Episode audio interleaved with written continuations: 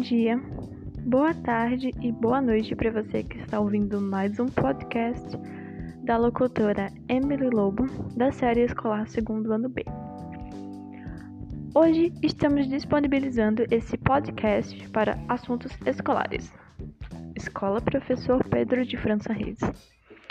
Hoje iremos falar sobre casos de atletas brasileiros testados positivos no doping.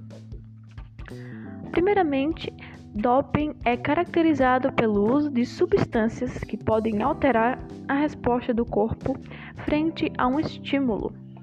Na maior parte dos casos, o doping é realizado por pessoas que pretendem potencializar seu rendimento, força, agilidade ou até perda de peso.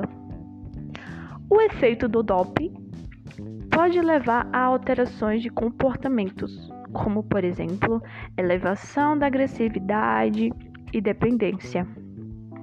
Podem causar doenças graves como tumores hepáticos, câncer, aumento da quantidade de glóbulos vermelhos e doenças cardiovasculares. Os países com mais atletas velocistas envolvidos em doping são Rússia com 148 casos. Em seguida, Itália com 123 casos. Mais à frente, Índia com 96. França e Bélgica, ambas com 91 casos.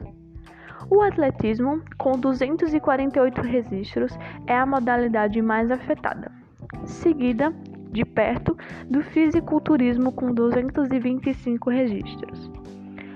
Agora, irei falar alguns atletas brasileiros que testaram positivo.